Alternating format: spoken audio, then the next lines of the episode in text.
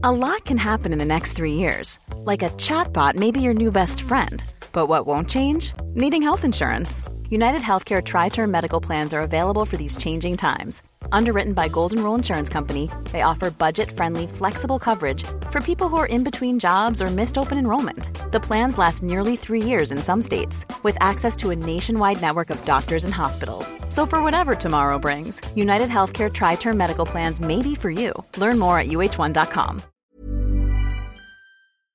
Heraldo Radio, la HCL se comparte, se ve y ahora también se escucha. Inicia las noticias de la tarde con Jesús Martín Mendoza en Heraldo Radio.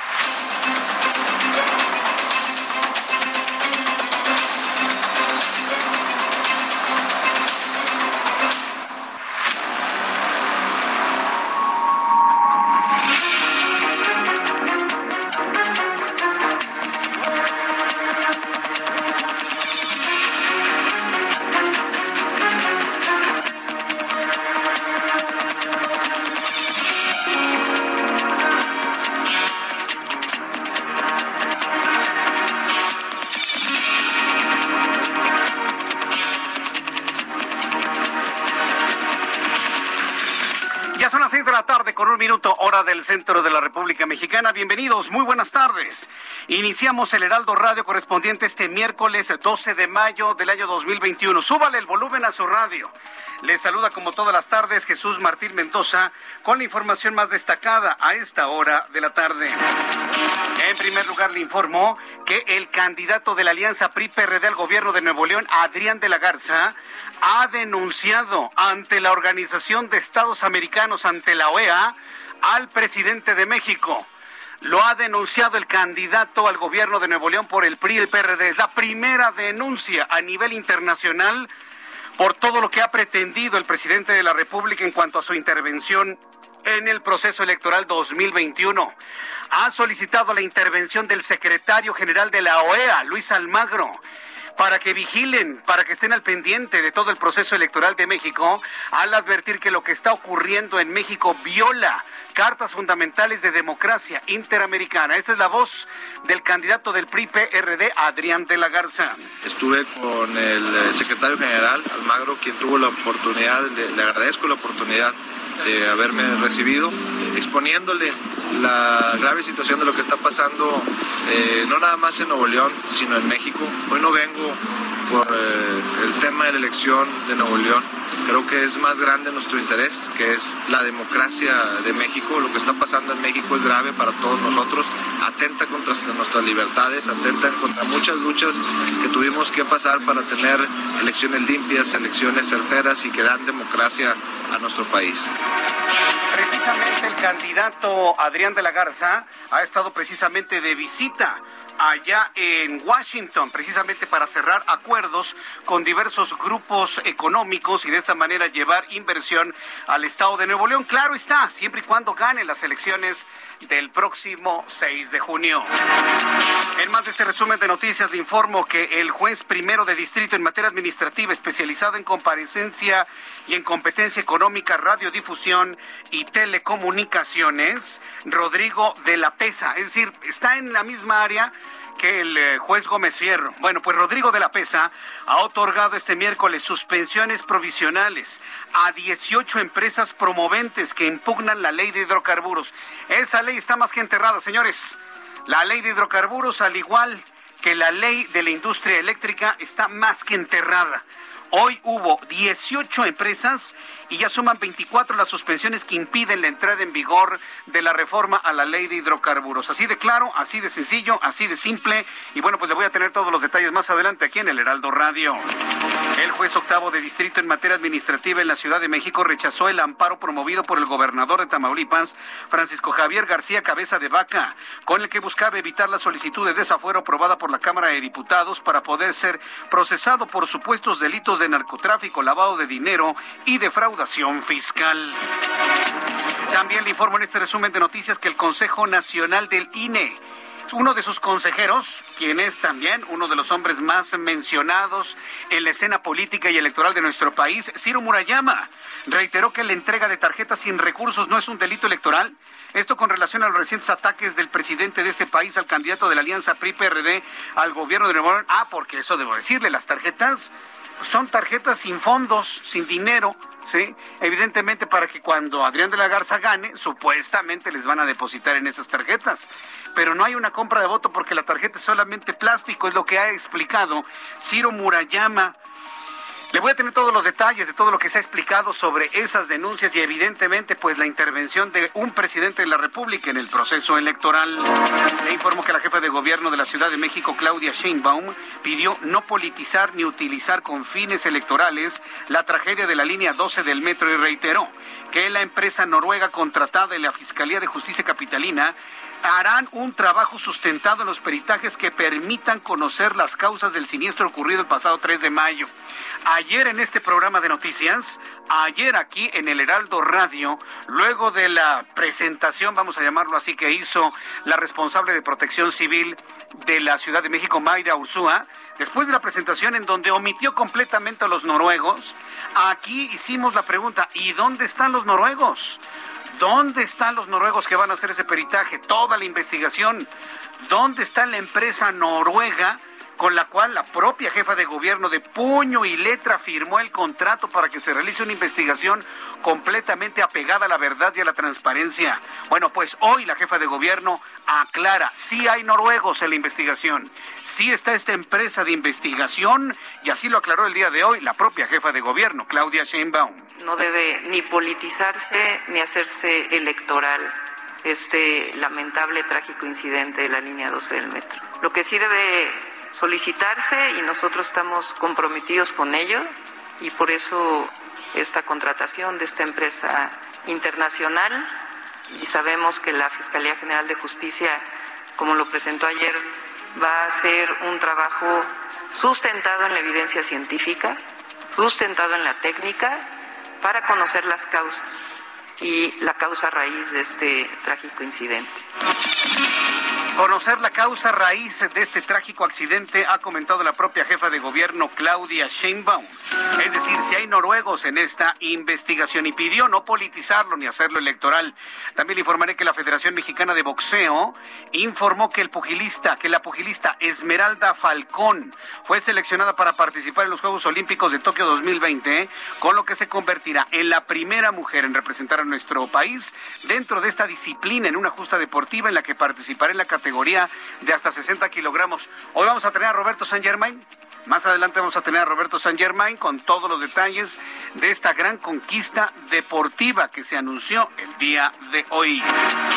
Son las 7 de la tarde con 8 minutos, hora del centro de la República Mexicana. Vamos a revisar la información que se ha generado en los estados con nuestros compañeros corresponsales en el país. Empezamos con José Hernández, Empezamos con José Hernández, nuestro corresponsal en Tamaulipas. Adelante, José, ¿qué información nos tienes? El gobernador Francisco García de Vaca, cabeza de vaca, señaló que la Fiscalía General de la República se ha negado a proporcionarle la información recibida del Departamento de Justicia de los Estados Unidos de América sobre las irregularidades bancarias, y transferencias monetarias ilegales y operaciones ilícitas del seguro que no cuenta con con cuentas bancarias en el vecino país del norte. A través de su cuenta de Twitter, el gobernador Tamaulipas hizo un, circular un mensaje a la opinión pública en la cual indica que la Fiscalía General de la República le ha negado el acceso al expediente a la información enviada por el gobierno de Estados Unidos se encuentra imposibilitado para responder a las acusaciones cuyo contenido desconoce. Así, insiste en, en negar haber realizado operaciones o transferencias ilícitas alguna en México o, en los Estados Unidos de América, país en el que no tiene cuentas bancarias y en el que no ha sido informado de alguna investigación en su contra. Explicó que su defensa solicitó acceso a la carpeta de investigación para el efecto de conocer el contenido de la información que se señala y, de, las, de, las autoridades eh, norteamericanas con el fin de aclarar cualquier duda que exista al respecto de su patrimonio. Él aseguró que tiene un origen lícito y no ha realizado ninguna operación indebida. Sin embargo, a pesar de las reiteradas solicitudes que ha hecho a la agencia del Ministerio Público de la Federación, se le ha negado a su defensa el acceso al expediente, recalcó. García Cabeza de Vaca apuntó que ha respondido puntualmente a todas y cada una de las acusaciones que se han formulado en su contra, acreditando plenamente que son infundadas. Es por ello que reiteró que se encuentra imposibilitado para responder a acusaciones las acusaciones, pues el contexto José Hernández, vamos a tener más adelante más detalles de esto. Muchas gracias por la información y que tengas muy buenas tardes. Gracias. Pues sí, el gobernador de Tamaulipas ha negado, por supuesto, todo tipo de responsabilidad, todo tipo de acusaciones. Más adelante, con José Ignacio García, nuestro corresponsal en el estado de Hidalgo, hablaremos sobre la vacunación que se va a realizar para maestros en 31 sedes en la entidad. Esto lo tendremos más adelante. Antes, vamos con nuestros compañeros reporteros urbanos, periodistas especializados en información de ciudad Alan Rodríguez. Adelante, Alan, ¿dónde te ubicas? Martín, amigos, muy buenas tardes en la colonia Doctores, donde tuvimos una intensa movilización policíaca por parte de elementos de la Secretaría de Seguridad Ciudadana. Me encuentro en esos momentos en el cruce de doctor Andrade, Andrade y doctor García Diego, en donde fueron detenidos dos sujetos quienes fueron rastreados por cámaras del C5 de la Ciudad de México, quienes previamente habían asaltado a dos ciudadanos coreanos en la zona rosa. Estos hechos ocurrieron en el cruce de Praga y Hamburgo, en donde personal de la Secretaría de Seguridad Ciudadana comenzó a dar seguimiento a estas personas, quienes finalmente se resguardaron en un domicilio. Ambos detenidos ya fueron presentados ante la Agencia 50 del Ministerio Público y en la zona continúa el rastreo por parte de patrullas capitalinas. Por lo pronto es el reporte que tenemos. Muchas gracias por esta información, Alan Rodríguez. Estamos al pendiente, buenas tardes. Hasta luego, que te vaya muy bien, muy buenas tardes. Daniel Magaña, ¿en qué punto del Valle de México te encuentras? Adelante, Daniel. ¿Qué tal, Jesús Martín? Muy buenas tardes. Bueno, pues ya llueve en algunos puntos de la zona sur de la ciudad. A manejar con cuidado en el caso de que utilice la avenida Canal de Miramontes, pues sobre todo para cruzar las dimensiones de la Alameda del Sur, la zona de la calzada de las bombas presenta carga vehicular y un poco más adelante también los automovilistas que se incorporan a la calzada del hueso, pues generan algunas complicaciones en esta vía. A partir de aquí, el avance ya es bueno para trasladarse hacia la zona de Xochimilco. Te reitero, ha empezado a llover en algunos puntos de la ciudad, a manejar con cuidado. El reporte, buenas tardes. Gracias, muy buenas tardes, Daniel Magaña. Saludo a Augusto Atempa, quien nos tiene más información del Valle de México. Adelante, Augusto. Es Martín, excelente tarde. Reporte de tránsito al sur de la ciudad para quienes ocupan periférico, es su tramo de Insurgentes a Molinos. Eh, Insurgentes Sur hacia Molinos encontrarán muy buen avance en los carriles centrales, en sentido contrario. El avance sí es un poco más pesado y es que encontrarán algo de carga vehicular desde Barranca del Muerto hasta el cruce con Periférico y, y la avenida Toluca.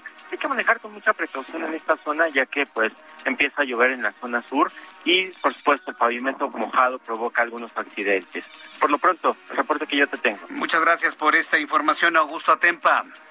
Buenas tardes. Hasta luego, muy buenas tardes. Así se encuentra nuestro país, la Ciudad de México, el mundo, por cierto. Hay un asunto muy importante que, que, le quiero compartir un poco más adelante, ya que tenemos a una gran cantidad de amigos ya sintonizados aquí en el Heraldo Radio. Tenemos una noticia que puede ser considerada como un distractor, puede ser una cortina de humo, puede ser una noticia sembrada para que dejemos de hablar de Adrián de la Garza, que va a ganar, que dejemos de hablar de Samuel García, que va a ganar, que dejemos de hablar de que no le sale nada bien al presidente de la República, que siempre está enojado, que dejemos de hablar del COVID. Hay una noticia que han aventado a la opinión pública, y sí dije aventado, con el objetivo de distraer la atención, pero yo le quiero decir al gobierno de López Obrador que no nos vamos a distraer, señor y les vamos a impedir que se roben nuestras afores. Lo acabo de decir así. Les vamos a impedir todo este país de que nos roben nuestros ahorros. Otra vuelta, otra vez la burra al maíz, otra vez la burra al trigo y de manera literal, ¿eh? El diputado Edelmiro Santiago Santos anuncia que presentará una reforma fiscal para que los ahorros de 30 millones de mexicanos, sus ahorros, mis ahorros, sean nacional, escuche como si no fueran de nuestro país, ¿no? Sean nacionalizados, se cancelen las afores y todo ese dinero se vaya al Banco del Bienestar. Otra vuelta, el burro al maíz. Ya se le dijo que no. Y si lo llegan a hacer, esto va a ser el acabose en México. Bueno, pues otra vez este tipo insiste en hacer una reforma para robarnos nuestros ahorros, llevarse las afores al Banco del Bienestar. Cuatro millones de millones de pesos de ahorros de todos los mexicanos. ¿Sabe para qué? Para sustentar la cuarta transformación y para terminar de construir el tren para terminar de construir el aeropuerto, para terminar de construir la refinería submarina y para regalarle el dinero a los ninis. Dije ninis. Para eso quiere nuestros ahorros. Por eso le digo, es tan, es tan aventurado y tan, tan descarado el asunto, como ya vimos que lo están haciendo, que yo dudo que funcione, yo dudo que salga adelante pero lo están aventando como un distractor. Decirle al gobierno, a mí no me van a distraer de nada. Y aquí vamos a seguir hablando de las cosas que no les gustan, porque es un derecho de información de todo el público. Pero eso sí, no nos quedemos dormidos, ¿eh? Hay que estar muy pendiente de estas intenciones de robarnos nuestros ahorros, porque ese dinero que están a Afores es de usted y mío, no es de nadie más. Es de usted y mío. Nada más. Su dinero, su dinero, tu dinero nos lo van a quitar para seguir construyendo el trenecito que ni los mayas quieren en Yucatán. Y ahora más ahí se lo dejo. ¿eh? Al ratito le leo la cartita que envió este tipo de nombre del Miro Santiago Santos Díaz a Moisés Ignacio Mier Velasco, que es el presidente de la Junta de Coordinación Política y coordinador del Grupo Parlamentario de Morena. Y por favor ayúdeme a transmitir esta información. No vamos a permitir que se queden con nuestras afores. Por eso es importantísimo buscar equilibrios el próximo 6 de junio, porque esto no va a entrar ahorita ni en el periodo, eh, eh, eh, en este periodo entre abril y septiembre. ¿no? Entonces, a menos de que abran un periodo extraordinario pero ya para septiembre habrá otra configuración política. Vamos a estar muy atentos de ello. Cuando son las 6 de la tarde con 16 minutos hora del centro de la República Mexicana, vamos a revisar lo que sucedía un día como hoy, 12 de mayo, en México, el mundo y la historia con Abraham Arreola.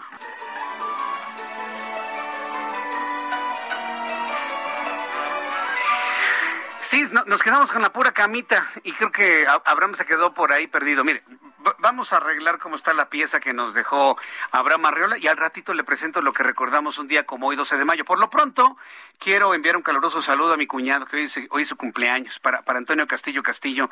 Mi querido Toño, desde aquí te mando un fuerte abrazo. Feliz día de tu cumpleaños, para que veas que yo sí me acuerdo de tu cumpleaños. ¿eh? Te mando un fuerte abrazo y gracias por siempre estarnos escuchando para mi cuñado Antonio Castillo Castillo. Vamos a revisar las condiciones meteorológicas para las próximas horas. El Servicio Meteorológico Nacional nos muestra las condiciones meteorológicas que habrán de prevalecer durante las próximas horas. El Servicio Meteorológico Nacional está informando a través de su más reciente informe meteorológico de la presencia del Frente Frío número 56, un canal de baja presión, eh, circulación anticiclónica se pronostican para el día de mañana, dice el meteorológico, lluvias puntuales, torrenciales en Hidalgo, en Puebla, en Veracruz, además de lluvias fuertes a puntuales intensas en el noreste, occidente, oriente, centro y sureste del país. Durante esta noche y madrugada, el frente número 56 se extenderá desde el oriente hasta el norte de la República Mexicana, en interacción con dos canales de baja presión, el primero ubicado sobre el occidente del país y el segundo sobre el oriente y sureste del territorio nacional, originando chubascos y lluvias fuertes a muy fuertes acompañadas de cargas eléctricas, ráfagas de viento y posibles granizadas en dichas regiones, incluyendo el centro del país. La masa de aire frío asociada al frente ocasionará viento de componente norte con rachas de 50 a 70 kilómetros por hora en el litoral de Tamaulipas y Veracruz, así como bancos de niebla en el noreste y oriente de México. Frente frío número 56, canales de baja presión, masa de aire frío asociada al frente ocasiona refrescamiento de las temperaturas en el noreste, oriente, centro y sureste del territorio nacional. Y con esto, bueno, pues ya le informo cuál será la condición de pronóstico del tiempo para las siguientes ciudades. Amigos que nos escuchan, en este momento. Mire que ya tenemos pronóstico de lluvia en el Valle de México. Para las personas que están viendo que llueve en este instante, le invito para que me digan qué zona de la Ciudad de México está lloviendo. Por lo pronto, amigos, en Guadalajara, en este momento nublado, 31 grados, la temperatura mínima 17, mañana la máxima estará en 30 en Monterrey. Mínima 18, máxima 23, en este momento 22 grados. Villahermosa, nubladísimo en Villahermosa, Tabasco, mínima 26, máxima 34, en este momento 37 grados. Cuernavaca, Morelos, nublado con Estamos esperando una lluvia tremenda en Cuernavaca, mínima 15, máxima 23 para el día de mañana. En Houston, 22 grados en este momento, mínima 18, máxima 27 el día de mañana, con muchos nublados y pronóstico de lluvia durante las próximas horas. Y aquí la capital del país. El termómetro en este momento se ubica en 20 grados, ya refresca, ¿eh? Temperatura mínima 11, hará frío mañana temprano y la máxima alcanzará 19 grados Celsius.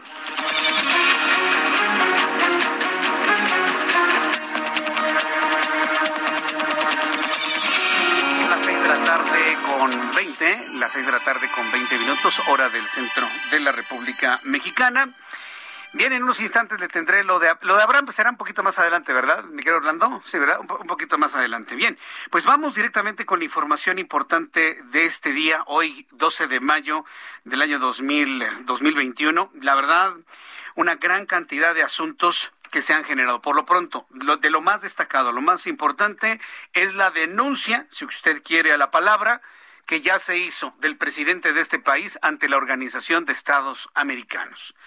Ya el mundo sabe en estos momentos que el presidente de este país mete las manos y lo dice sin tapujos. ¿eh? Sí, sí estoy metiendo las manos, sí, por supuesto, estoy metiendo las manos.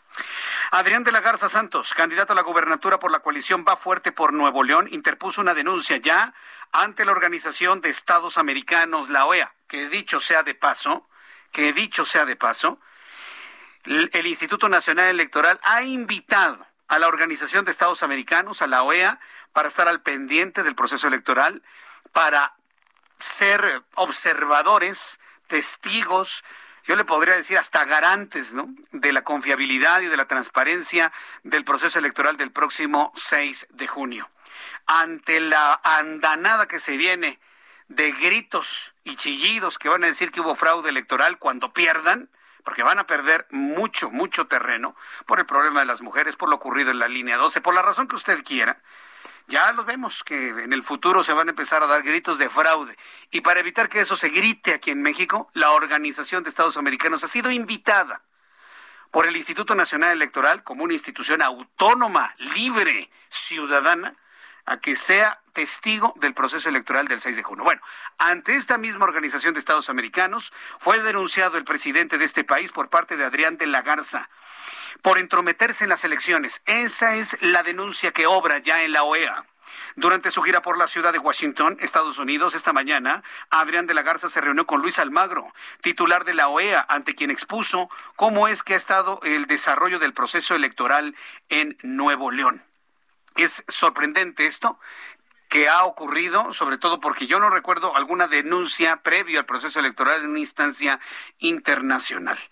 Entonces, por más cartitas que salgan de que se quieren apropiar de nuestras afores, este tipo de noticias no las vamos a olvidar, no las vamos a tapar y se van a decir como es. Samuel García, que es el otro candidato del Movimiento Ciudadano, sigue haciendo campaña sigue haciendo campaña. También el Movimiento Ciudadano va a interponer las denuncias correspondientes ante la Fiscalía Especializada para la Atención de Delitos Electorales, la FEPADE, en contra del presidente de la República, por entrometerse de esa manera tan abierta vamos a llamarlo así, tan abierta en el proceso electoral. Por lo pronto, al ratito, con mi compañero Pepe Alemán, nuestro corresponsal allá eh, en Nuevo León, le vamos a tener toda la información de lo que el Partido Acción Nacional está pidiendo al presidente de este país. Le están exigiendo que saque las manos del proceso electoral. Y además también le informaré que un juez ha desechado el amparo de Francisco Javier García Cabeza de Vaca contra su desafuero. Está el ambiente político muy interesante. No le voy a poner otro calificativo más que este. Muy interesante. Yo le recomiendo que no se separe un solo minuto de El Heraldo Radio. Somos los herederos de la mejor radio informativa en este país. Y después de los anuncios le voy a tener detalle de todo lo que le he adelantado. Y le invito para que me escriba a través de mi cuenta de Twitter, arroba Jesús Martín MX. Le invito también para que nos escuche y nos vea a través de nuestra cuenta de YouTube. Así que todas las personas que quieran escribirme algo, compartirme algún punto de vista, hágalo a través de YouTube en el canal Jesús Martín MX. Voy a los anuncios y regreso con los detalles de esta información.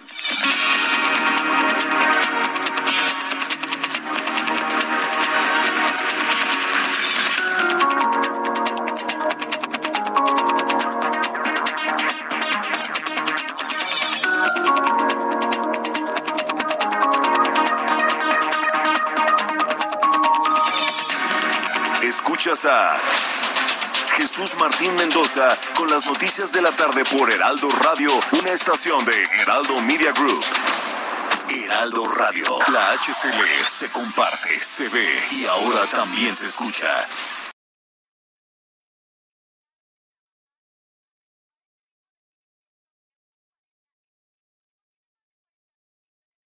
Heraldo Radio. La HCL se comparte, se ve y ahora también se escucha. Escucha las noticias de la tarde con Jesús Martín Mendoza. Regresamos.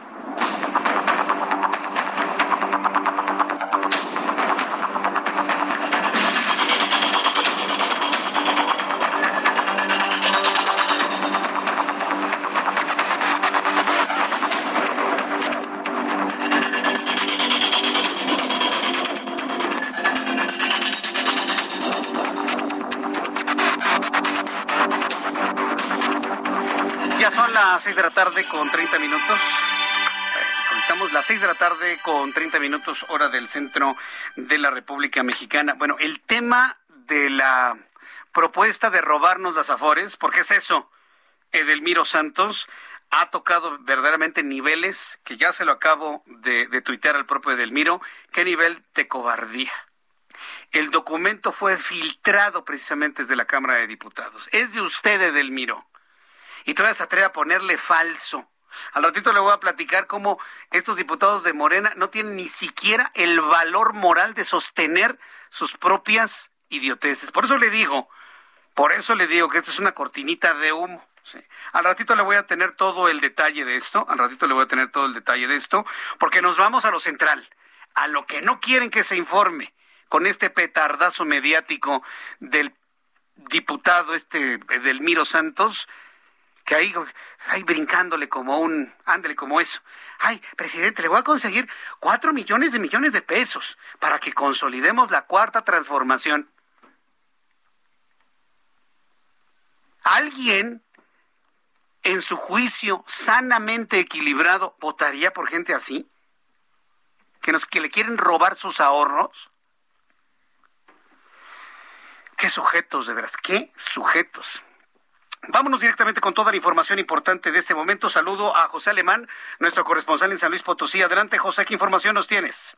Buenas tardes, Jesús Martín, para informarte que el dirigente estatal del Partido Verde Ecologista, eh, Francisco Elizondo Garrido, lanzó una acusación muy grave en contra del candidato a la gubernatura por el PAN-PRI-PRD, Octavio Pedrosa Gaitán, a quien acusa de estar repartiendo también una tarjeta con 1.500 pesos de, de, débito a cambio del compromiso del voto.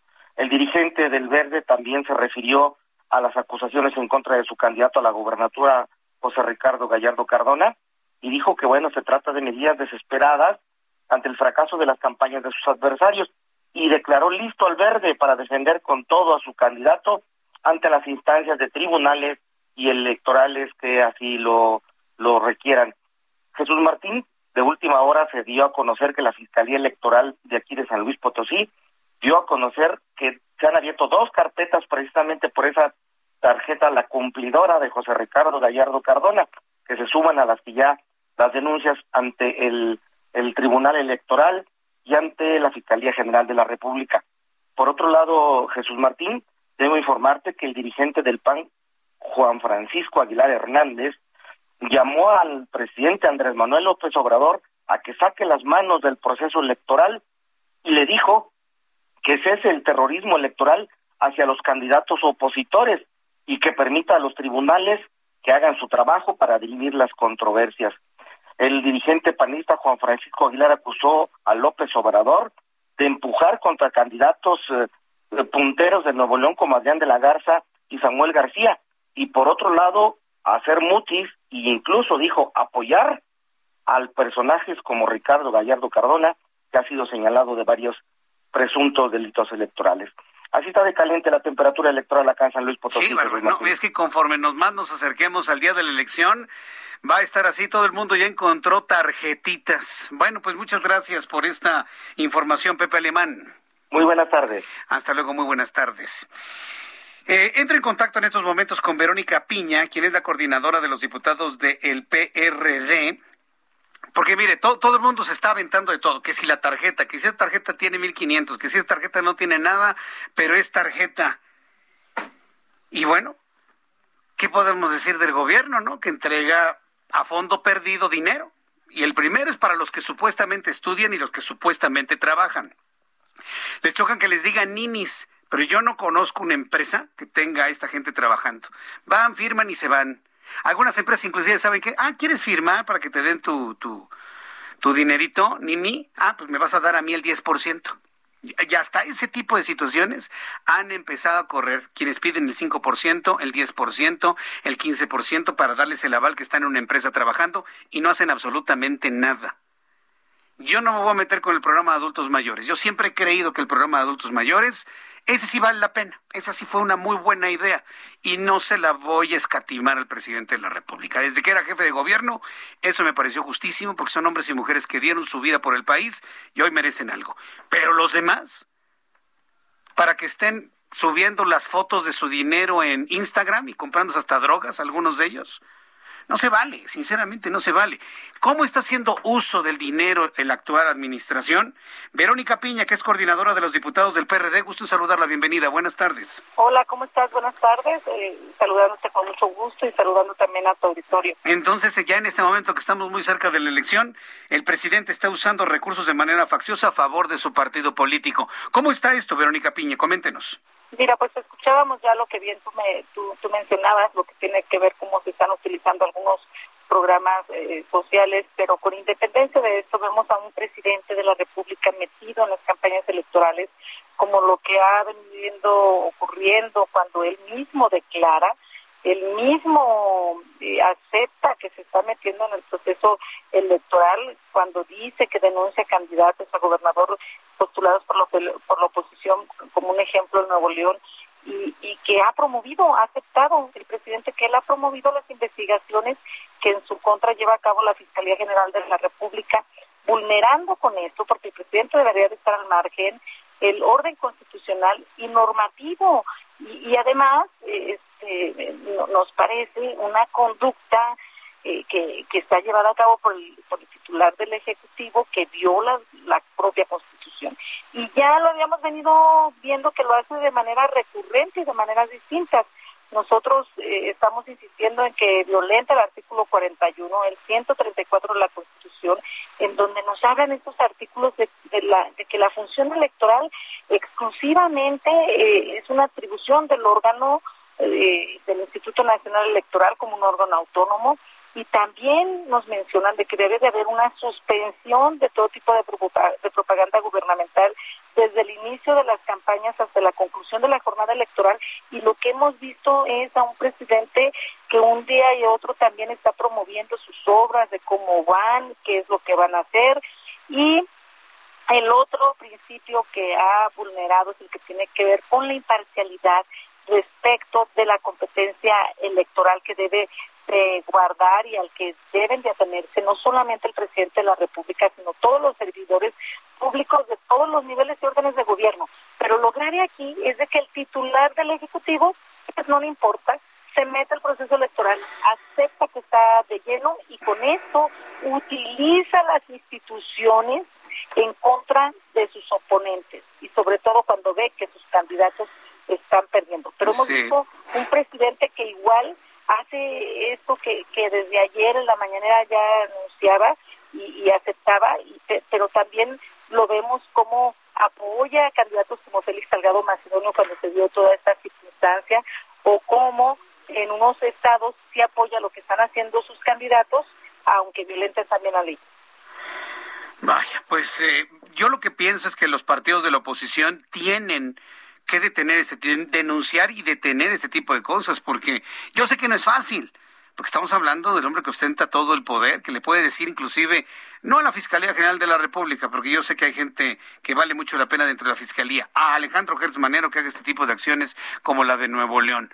yo, yo creo que si este partido ya claudicó en ser diferente a lo que según ellos sucedía en el pasado y han resultado tan iguales o peores, yo pienso que la oposición tiene que hacer algo para detener este tipo de prácticas. Verónica Piña, ¿qué alternativas tienen en las manos? Mira, nosotros ya hemos presentado distintas quejas, inclusive de las cuales ya hay sentencias por parte del Tribunal Electoral y del propio Instituto Nacional Electoral que le han ordenado ya al presidente que cese esas conductas eso por una parte, y otras también que tienen que ver eh, para culminar al propio presidente que se abstenga en incurrir en propaganda política o personalizada o electoral. Y además también este, se impulsaron ya este, también medidas cautelares en donde se ordena al presidente que durante las campañas electorales y hasta el día de la jornada electoral se abstenga de difundir los logros. Es decir, ya hay sentencias por los órganos eh, correspondientes y el presidente los desacata. Lo que estamos viendo es que el presidente en verdad se está convirtiendo en un delincuente electoral en donde él piensa que lo que él está haciendo es lo correcto. Pero lo que yo creo es que es un presidente, es un presidente que está sintiendo que la oposición vamos caminando en estas campañas, que nuestras propuestas están llegando, que hay mucha preocupación por las ciudadanas y los ciudadanos de lo que ocurre en los gobiernos modernistas y de lo que ocurre en la Cámara de Diputados y es por eso, en mi opinión, que vemos esta actitud del presidente. Y desde el PRD, por supuesto que vamos a poner la denuncia correspondiente para seguir insistiendo en que el presidente violenta la ley todos los días. Y nosotros muy atentos de informar al público en el momento que se interpongan estas denuncias y sus resultados. Verónica Piña, muchísimas gracias por este tiempo para el auditorio del Heraldo Radio. Un abrazo, muchas gracias por la oportunidad. Gracias, hasta luego. Es insostenible por donde se le vea lo que está haciendo el presidente de la República, inclusive desde dentro. Sus más cercanos se lo han señalado al presidente, sus más cercanos. No puede ser posible que no respete lo que él prometió, que ante la desesperación del derrumbe en las expectativas de votación hacia su propio partido político, haga este tipo de cosas. Es verdaderamente increíble, sorprendente. Poco más adelante voy a tener comunicación con Daniela García, que es nuestra corresponsal en Monterrey, Nuevo León, para que nos diga cómo van las cosas en materia electoral allá y otras noticias que también nos tiene listas desde aquella región regia. Por cierto, saludos a nuestros amigos regios que a esta hora de la tarde siguen este programa de noticias a través de opciones digitales. Cuando son las seis de la tarde con 42 minutos hora del centro de la República Mexicana, vamos a los temas que algunos quieren que no se digan, pero que sí los vamos a decir. Un juzgado federal con sede en la Ciudad de México desechó este miércoles un amparo promovido por el gobernador de Tamaulipas, Francisco Javier García Cabeza de Vaca, con el que buscaba anular el procedimiento de desafuero que realizó en su contra la Cámara de Diputados. En su recurso, interpuso ante el juez octavo de distrito en materia administrativa, el mandatario estatal denunció que los legisladores se extralimitaron en sus facultades al retirarle la inmunidad procesal y ponerlo a disposición de la Fiscalía General de la República, instancia que lo investiga por los delitos de delincuencia organizada, lavado de dinero y defraudación fiscal. En todos lados se cuecen habas, eso me queda completamente claro, en todos lados se cuecen habas. Pero ¿sabe por qué es el señalamiento hacia el presidente de la República? Porque él prometió ser distinto a lo, a lo anterior, según él. Y sí, resultó tan igual y tan peor, ¿eh? Yo no recuerdo, y se lo platicaba hace algunos días, yo no recuerdo desde que tengo uso de conciencia y ya trabajaba en los medios desde tiempos de Carlos Salinas de Gortari, yo no recuerdo, aunque así lo hacían los expresidentes de alguna manera, así de manera tácita, abierta, explícita, decir, sí, sí estoy interviniendo, ¿y qué? Yo no lo había escuchado. Esto, sí es un, un parteaguas en la historia de la política mexicana. ¿Cuáles son los alcances de la intromisión del presidente de la República, usando, sí dije usando, a la Fiscalía General de la República en el proceso electoral de Nuevo León, que Moreno lo tiene perdido de todas, todas? Tengo comunicación en estos momentos. Súbale el volumen a su radio. Con Ignacio Morales Lechuga, notario 116 de la Ciudad de México, ex procurador general de la República. Don Ignacio Morales Lechuga, es un lujo tenerlo en nuestro programa de noticias esta tarde. Bienvenido. Gracias, Jesús Martín Mendoza. Buenas tardes, buenas tardes al auditorio, pues tan vasto que tiene, ¿eh? tiene muchos seguidores.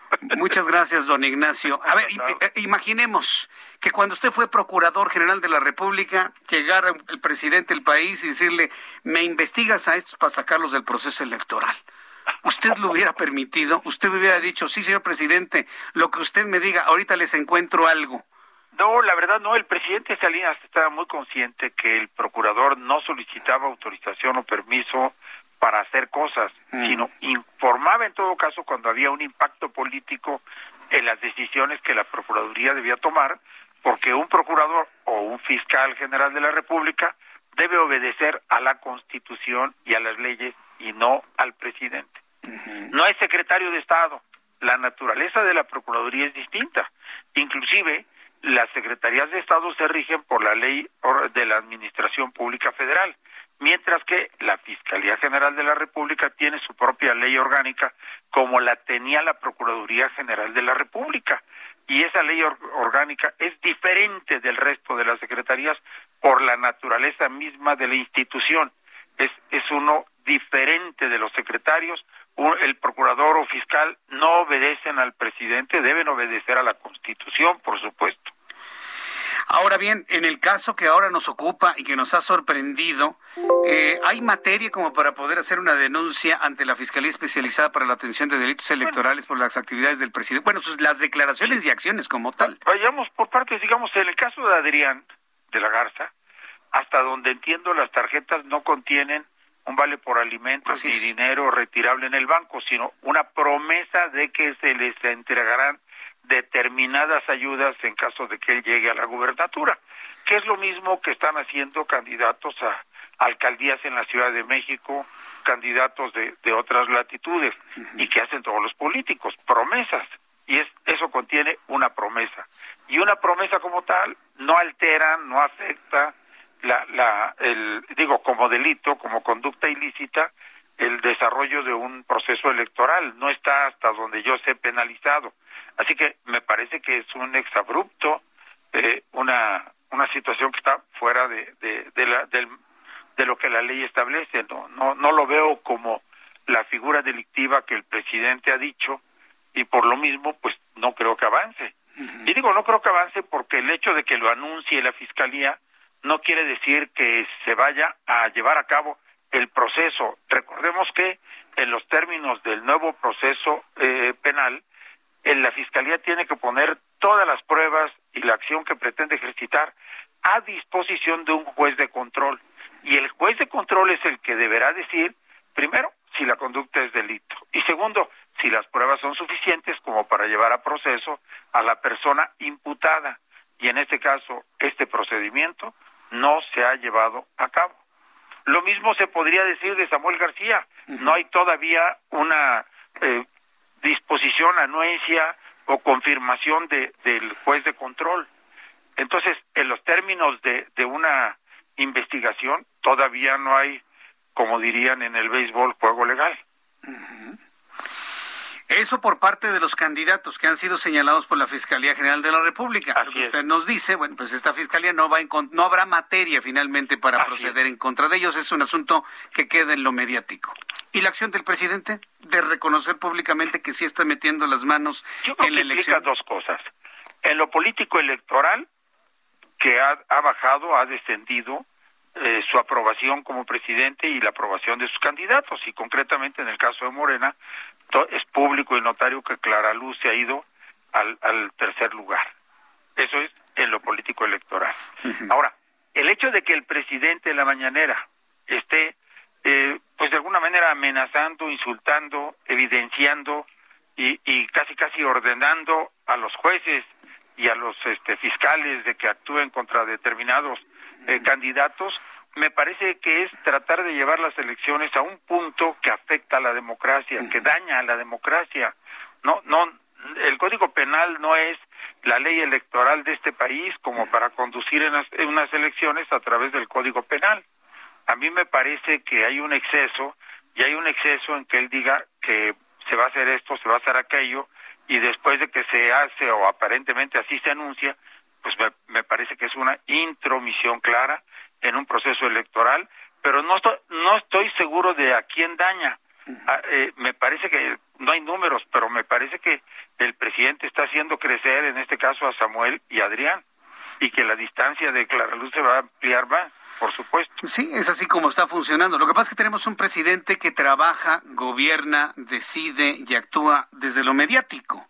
Y ese es precisamente su arena, ese es finalmente el, lugar donde finalmente funciona. Pero si hacemos caso a las encuestas, es una arena que hoy le está resultando adversa y que por lo visto en todo lo que va del año, su descenso en aprobación es más que evidente por una razón, creo yo, porque está chocando con la realidad, porque la inflación, es decir, la carestía de la gasolina, del gas, de, la energía eléctrica y el incremento de los precios de los eh, productos básicos alimenticios, desde la tortilla, huevos, frijoles, verduras, etcétera, pues está haciendo que muchos electores desaprueben su gobierno y digan, no, no, no, no, su política económica es un fracaso, su acción contra la violencia es un fracaso, el tema de la salud no está bien calificado. Entonces, califican negativamente al presidente en casi todos los rubros de la, de la administración y esto ha hecho que descienda. Claro, se mantiene porque hay mucha gente que, que está agradecida con él por las ayudas que el gobierno le brinda, que no son exactamente del bolsillo del presidente, pero que de alguna manera le, le guardan gratitud y, y, yo creo que eso lo mantiene todavía en niveles aceptables, pero muy por abajo de lo que en estas fechas tenían Fox o Salinas, por ejemplo. Vaya, pues es, es, es, todo un asunto. Digamos que hubo una intención, puedo interpretar de este análisis que nos ha compartido muy generosamente don Ignacio, eh, ha sido una intención de, de afectar solamente mediáticamente a los dos punteros en Nuevo León. Eh, ¿Existe la posibilidad de que siga metiendo mano en, en, otros yo creo procesos? Que sí, yo creo que sí, él, mismo lo ha advertido, lo ha anunciado y, y, lo está haciendo. Pero a pesar de que lo haga de sus advertencias y de, de alguna manera eh, intentar dañar el proceso electoral, yo veo que, que la propia polarización que se ha sembrado con antelación ha hecho que muchos votantes que eh, van en contra de su partido eh, no vayan a cambiar por esta actitud. Al contrario, yo creo que van a sumar más votos en contra porque, por lo que veo, de acuerdo a los números y análisis de, de muchos encuestólogos, eh, Morena también ha descendido. No sé qué tanto daño le haya hecho el tema de la línea 12 del metro o los feminicidios o bien este los la parte económica o bien unas promesas incumplidas, pero pero de que está bajando en las encuestas están bajando y de que esto se va a reflejar el 6 de junio, pues también porque yo creo que aún los que votaron originalmente por Morena frente a estas actitudes del, del ejecutivo están buscando crear contrapesos, mayores equilibrios en la Cámara de Diputados, no para dañar al presidente ni al gobierno, sino para que se serene un poco y para que no pueda tomar decisiones que estén alterando la Constitución y muchas de las de las leyes en contra de los intereses de la población, porque al final de cuentas los que pierden con cada paso que da el gobierno son los ciudadanos, no no es el PRI, no es el PAN, no son los demás partidos políticos, ¿eh?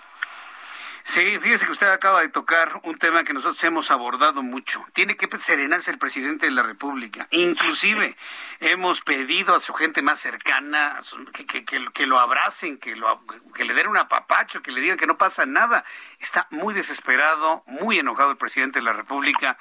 Y creo que un administrador de ese tamaño no puede estar ni enojado ni desesperado, don Ignacio. ¿Usted cómo lo ve? No, no, además, mientras pasa la tragedia de la línea 12 y la gente anda desesperada buscando a sus familiares, pues el presidente eh, manda a volar a todos con esa famosa expresión de al carajo y se va a comer tlayudas. Entonces, e, e, es algo que tampoco entiende la población, porque la población está acostumbrada a que sus gobernantes tengan empatía, tengan conmiseración, eh, acompañen a los heridos, acompañen a las familias de los muertos y no que les digan yo no soy así y eso es demagogia y, y, pues sienten una bufetada, por supuesto, pues cualquiera la sentiría, sobre todo porque la, el accidente del metro no es un problema como el sismo de la naturaleza, sino eh, obedece desde luego a un proceso de una deficiente construcción. Pareciera ser, por lo que dice la gente, que se juntan corruptos con empresarios voraces y que es una mezcla explosiva para, para, para los servicios públicos en este país. Don Ignacio Morales Lechuga, deme la oportunidad de volverlo a, invitar, a platicar con usted, que nos comparta su conocimiento poco antes del proceso electoral. Siempre sus comentarios, su análisis será muy valioso para normar criterio en el público del Heraldo Radio. Muchas gracias, don Ignacio Morales Lechuga. Jesús, que tengan muy buena tarde. Gracias, buenas tardes. Fuerte abrazo, que le vaya muy bien. Es don Ignacio Morales Lechuga. Qué devastador comentario. Mientras hay muertos en la línea 12 del metro, el presidente manda al carajo ir a verlos y atenderlos y al fin de semana siguiente se va a comer ayudas con plátano macho. Eso ya lo porque así lo dice su video. Plátano macho con queso.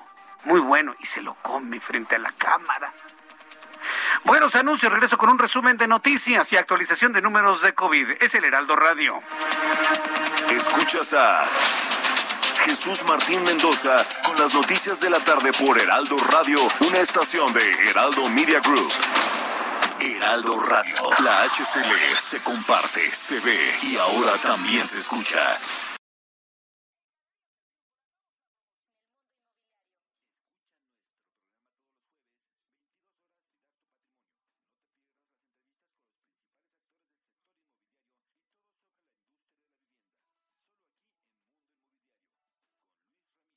Heraldo Radio. Escucha las noticias de la tarde con Jesús Martín Mendoza. Regresamos.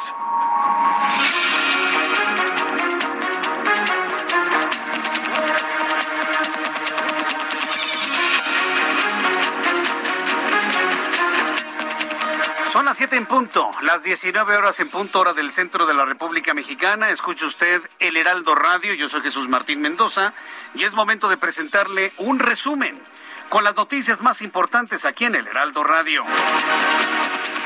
En entrevista hace unos instantes con nosotros, la coordinadora del PRD en la Cámara de Diputados, Verónica Juárez Piña, compartió la postura de su partido ante el uso de recursos de manera facciosa por parte del presidente de México en el actual proceso electoral a favor de Morena, su partido, lo que advirtió vulnera el orden constitucional y representa una conducta violatoria de la Constitución. Esto fue lo que dijo Verónica Juárez Piña. Lo que aquí es de que el titular del Ejecutivo, pues no le importa, se mete al proceso electoral, acepta que está de lleno y con esto utiliza las instituciones en contra de sus oponentes y sobre todo cuando ve que sus candidatos están perdiendo. Pero hemos visto un presidente que igual hace esto que, que desde ayer en la mañana ya anunciaba y, aceptaba, y, pero también lo vemos como apoya a candidatos como Félix Salgado Macedonio cuando se dio toda esta circunstancia, o como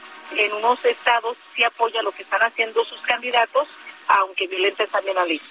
También informo en este resumen de noticias que el Consejo Electoral del Instituto Nacional Electoral, el consejero Ciro Murayama, dijo que durante su intervención en el informe de monitoreo y medios que se acabó en, México, donde los medios de comunicación eran soldados del presidente, sostuvo que hoy hay pluralidad, hay crítica en los medios. En su cuenta de Twitter compartió el mensaje donde afirmó que el Instituto Nacional Electoral no será censor ni silenciador de periodistas. Esto luego de que el viernes pasado el presidente de este país acusó a medios de información de estar en su contra.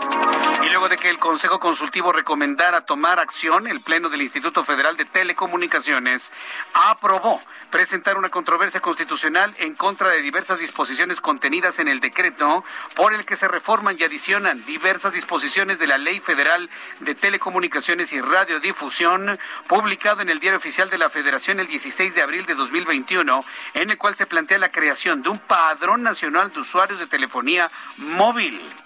Entonces está haciendo el llamado para eh, armar las acciones de inconstitucionalidad. En más de este resumen de noticias, te informo que el presidente de Turquía, Recep Tayyip Erdogan, le dijo al mandatario ruso Vladimir Putin que la comunidad internacional debería darle una lección fuerte y disuasiva debido a sus políticas hacia los palestinos, informó el Departamento de Comunicaciones de la presidencia turca. Añadió que los dos líderes hablaron por teléfono el miércoles sobre la violencia entre Israel y los palestinos debido a la disputada ciudad de Jerusalén. Mientras tanto, los judíos retiraron rollos de la Torá de una sinagoga incendiada el miércoles de automóviles quemados que alineaban en las calles cercanas a una ciudad israelí éticamente mixta golpeada por la violencia denunciada, denunciada por la presente por el presidente como actos imperdonables de árabes indignados por ataques aéreos a Gaza. Para evitar más violencia en Lod, donde también se han producido agresiones de judíos a transeúntes árabes, la policía declaró el toque de queda nocturno y desplegó refuerzos fuertemente armados. Está en guerra Israel contra los palestinos de la franja de Gaza. La franja de Gaza, los palestinos que se encuentran pues prácticamente encerrados en ese pedazo de tierra que solamente sale al mar, han logrado disparar mil artefactos explosivos, sí, mil desde la franja de Gaza hacia diversos puntos en Israel. El ex procurador general de la República, Ignacio Morales Lechuga, habló para los micrófonos del Heraldo Radio hace unos instantes en este programa de noticias sobre la intermisión de la Fiscalía General de la República en el proceso electoral en Nuevo León.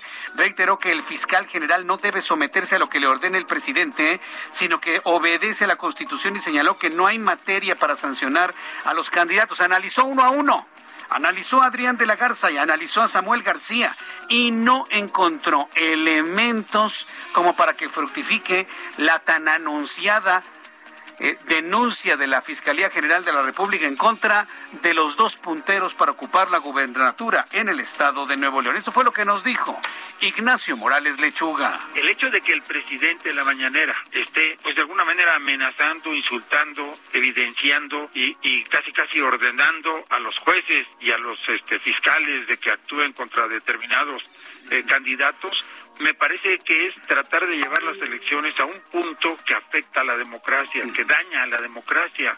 No, no, el Código Penal no es la ley electoral de este país como para conducir en unas elecciones a través del Código Penal. Me parece que es una intromisión clara en un proceso electoral.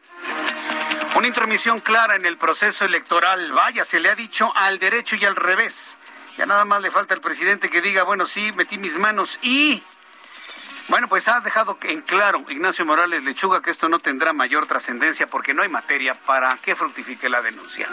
Son las 7.5, este es el resumen de noticias. Le invito para que siga con nosotros. Le saluda Jesús Martín Mendoza.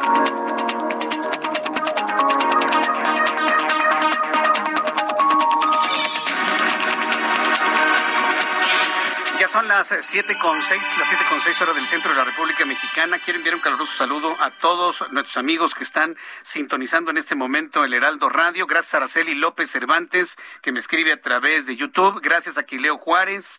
Dice el amigo Jesús Martín, pasando lista hoy, 12 de mayo. Es mi cumpleaños. Buenas tardes, los escucho en el 98.5 en Naucalpan, en Estado de México. Felicidades, feliz cumpleaños. Rafael Madrigal también nos envía saludos. María de Lourdes Espino, saludos Orlando. Te manda saludos, mi querido Orlando. Pues el, público te quiere, por supuesto. También Jovita me escribió, ¿dónde está? Se me perdió. Vicente Hernández manda saludos al Estado de Puebla. Saludos al Estado de Puebla. Jovita Hernández, hola, buenas noches. Aquí escuchándote. Zapatito Viejo, hola Jesús Martín, hola Zapatito Viejo. José Escorza también nos envía saludos. Gabriela Santillán también nos está levantando la mano y dice, saludos Jesús Martín, aquí escuchándote en la Ciudad de México. Muchas gracias por todo el, apoyo, por supuesto, y los buenos comentarios. Roberto Martínez de León Oreña, para mediocres, un gobierno mediocre. Eh, Rocío Torres, hola Jesús Martín Mendoza, no a Reyes, hola Jesús Martín, de exactamente tarde y a todos. Bueno, pues nunca llegas tarde. Aquí por eso tenemos un resumen en punto de las siete, para que tú sepas exactamente lo que ha ocurrido en esta... No, al ratito le tengo lo de Delmiro Santos, espéreme tantito, avísele a toda la gente que conozca le voy a compartir lo que ha sucedido con este supuesto anuncio de que nos van a quitar las afores, una propuesta para quitarnos las afores y lo que ha contestado este impresentable diputado del Movimiento de Regeneración Nacional. Antes, saludo a mi compañero Alan Rodríguez. Adelante, Alan, ¿cómo estás? Jesús Martín, amigos, muy buenas tardes. Nos encontramos en esos momentos en el cruce de las calles Hamburgo y Varsovia, perímetro de la colonia Juárez, alcaldía de Cuauhtémoc. En este punto, hace unos minutos, vecinos de la zona y también comerciantes de este espacio reportaron la explosión de una mufa subterránea. Por ese motivo, ya se acerca personal de bomberos de la Ciudad de México y personal de protección civil de la alcaldía de Cuauhtémoc para atender esta emergencia. Afortunadamente, no se presentan personas lesionadas. Sin embargo, la situación es de bastante riesgo para todos los automovilistas y peatones que se encuentran en esta zona. Les recuerdo, Hamburgo y Varsovia, Colonia Juárez, evitar la zona. Muchas gracias por esta información, Alan Rodríguez. Estamos al pendiente, buena tarde. Recuerden evitar esta zona en la Colonia Juárez. Vamos con Daniel Magaña, que nos tiene más información. ¿Dónde te ubicas, Daniel? ¿Qué tal, Martín? Muy buenas tardes. Pues ahora, pues la fuerte lluvia está focalizada hacia la zona pues, limítrofe entre la Ciudad de México y el Estado de México, la zona de Ixtapaluca, el bajo puente pues, de la autopista México-Puebla y el eje 10 sur, camino a Santa Catarina. Bueno, pues ya está negado, esto está generando problemas vehiculares para quien pretende incorporarse hacia la zona de Zaragoza y trasladarse más adelante hacia la zona del distribuidor eh, vial eh, pues la Concordia, así que bueno, pues hay que tener un poco de calma, todavía llueve todo este perímetro, así que manejar con precaución y para quien se traslada hacia la zona de Zaragoza, la incorporación también a la calzada ermita con complicaciones viales en el entronque con el eje 5. El reporte. Muy buenas tardes. Gracias, muy buenas tardes, Daniel Magaña. Y saludo con mucho gusto a Augusto Atempa. Adelante, Augusto, ¿cómo te va? Buenas tardes. Jesús Martín, excelente tarde. Tenemos tráfico lento en la avenida de los Insurgentes Sur, en el tramo que va del Parque de la Bombilla hacia Doctor Galvez. Y esto es parte de, por parte también de las maniobras que realiza el transporte público en la zona. Pasando el punto, la circulación mejora con dirección hacia el estado de Ciudad Universitaria. Circuito Interior también presenta avance lento en el tramo que va desde la Avenida de los Insurgentes hasta División del Norte. Esto es en los carriles centrales que van de poniente a oriente y una muy buena alternativa podría ser ocupar el eje 8, la Avenida Popocatépetl, para evitar este tramo. Por lo pronto, es el informe que yo te tengo. Muchas gracias por esta información, Augusto Tempa. Muy buenas tardes. Hasta luego, que te vaya muy bien, muy buenas tardes. Y de la capital de la República nos vamos directamente hasta Monterrey, Nuevo León, con mi compañera Daniela García. Allá condenan a feminicida de periodista en Nuevo León. Adelante, Daniela, ¿cómo te va? Muy buenas tardes, Jesús Martín. Pues así es, el autor material del feminicidio de Alicia Díaz, quien era periodista aquí en Monterrey y que fue asesinada hace tres años, fue finalmente sentenciado a 55 años de prisión. El señalado Anwar Osiris Delgado Cedillo, de 43 años, también conocido como el Ninja, fue declarado culpable del feminicidio y robo de la periodista Alicia Díaz. Ella pues eh, falleció el mes de mayo del 2018. Fue este 11 de mayo, finalmente hoy, cuando se le dio sentencia condenatoria al imputado por su participación y responsabilidad penal comprobada en los hechos que dio a conocer la Fiscalía Especializada este día. En concreto, el feminicida recibió una pena de 55 años de prisión, 50 por el feminicidio de Alicia y 5 más por el equiparable a robo, además que debe hacer un pago de 582.660 pesos por pago de reparación de daño por concepto de indemnización de muerte y dan datos funerarios y otros ocho mil por reparación del daño por el delito equiparable a robo. Hay que aclarar Jesús Martín, que el culpable, este Delgado Cedillo, fue el autor material de la muerte de Díaz, pero el autor intelectual de la muerte de la periodista fue su ex esposo, Gerardo Medrano Martínez, quien le dio eh, a Ninja una llave para poder acceder a la casa de la periodista para poder asesinarla de esa manera. Medrano también ya fue condenado a 50 años de prisión por ser el autor intelectual. Estos hechos, como te comentaba, ocurrieron el 24 de mayo del 2018, poco después de las 7 de la mañana, cuando Alicia regresaba de haber dejado a su hijo en la escuela y pues fue interceptada por este hombre que finalmente hoy recibe pues la condena de 55 años. Correcto, bueno, pues eh, qué casos, ¿no? Suceden de manera paralela al proceso electoral. Por lo pronto, eh, preguntante de este tema, Samuel García sigue haciendo campaña, ¿verdad? Sin mayor problema. Sin mayor problema, vemos a Samuel García con una agenda normal, como si nada estuviera sucediendo, teniendo medios de comunicación, dando entrevistas, igual que el resto de los candidatos. De Adrián, de la Garza, quien se encuentra en Estados Unidos, pues no está haciendo campaña en Monterrey, pero sí está haciendo eh, pues eventos en donde se nos envía información a todos los medios de comunicación. Ambos candidatos mantienen sus campañas de forma normal. Así es, y nada evidentemente los ha sacado de la carrera hacia la gubernatura. Muchas gracias, Daniela. Estaremos pendientes, José Martín. Muy buenas tardes. Hasta luego, muy buenas tardes. Ahora que me está usted escuchando allá en Monterrey, Nuevo León, a través de nuestra frecuencia del 90.1 de FM, este es un asunto verdadero. Yo tengo la obligación moral de informarle la verdad. Aunque el petardazo mediático de la Fiscalía General de la República habla de una investigación en contra de Adrián de la Garza del PRI y en contra de Samuel García del Movimiento Ciudadano, ellos siguen siendo candidatos, ¿eh? Ellos siguen siendo candidatos, siguen haciendo campaña, permanecen en la boleta electoral y usted puede votar por ellos si así quiere. Que quede claro, ¿eh? Vamos a quitar estos nubarrones de mala información que se generan porque sabe el gobierno que mucha gente no lee, no se entera, no se informa. Nada más leen el encabezado de un periódico y no leen lo que tiene en su interior. Eso lo sabe el gobierno y eso lo están aprovechando. Pero yo estoy seguro que la gente que nos escucha en Monterrey, nos escucha en Nuevo León, es gente muy exigente, es gente muy educada, muy formada, muy politizada. Y usted lo sabe perfectamente bien, que todo esto es una intención de poder reposicionar a la que va en tercer lugar en primero y no lo van a lograr jamás. Entonces, ¿qué tiene que hacer usted el próximo 6 de junio? Votar por quien quiera. ¿Quiere votar por Adrián de la Garza? Vote por Adrián de la Garza. ¿Por Clara Luz? Vote por Clara Luz. ¿Por Samuel García? Vote por Samuel García. Todos los candidatos al gobierno de Nuevo León están trabajando y siguen adelante en su campaña electoral. Vamos hasta el estado de Hidalgo con nuestro compañero José Ignacio García. ¿Qué información nos tienes, José Ignacio? Adelante. ¿Qué tal, Jesús Martín? Un saludo a ti y a todo el auditorio. Pues comentarte que el día de hoy comenzó la campaña nacional de vacunación en el estado para el personal educativo, en donde se contemplan inocular a más de 82 mil educadores de todos los niveles educativos, así como de planteles públicos y privados. Y es que el secretario de Educación Pública del Estado, Atiliano Rodríguez, informó que esta campaña se desarrollará del 12 al 14 de mayo para la aplicación de las vacunas a todos los maestros administrativos de las escuelas públicas y privadas en 31 sedes estatales distribuidas en 28 municipios del Estado. El funcionario señaló que se habían considerado originalmente 90 sedes, pero el gobierno federal determinó que solo se aplicarían en 31 sedes de estos planteles en horarios de aplicación de las 8 a las 5 de la tarde. Y eh, bueno, también se espera la aplicación de estas vacunas vacunas CanSino, que requieren una sola dosis, pero hasta el momento no se han considerado fechas tentativas para el posible regreso a clases presenciales y se determinará en los siguientes días conforme los municipios se encuentren en el color verde del semáforo epidemiológico. También comentarte que el rector de la Universidad Autónoma del Estado de Hidalgo, Adolfo Pontigo Loyola, señaló que este personal educativo de la institución será vacunado en el polideportivo universitario y bueno, también se, se vacunarán a todos los sectores de la institución.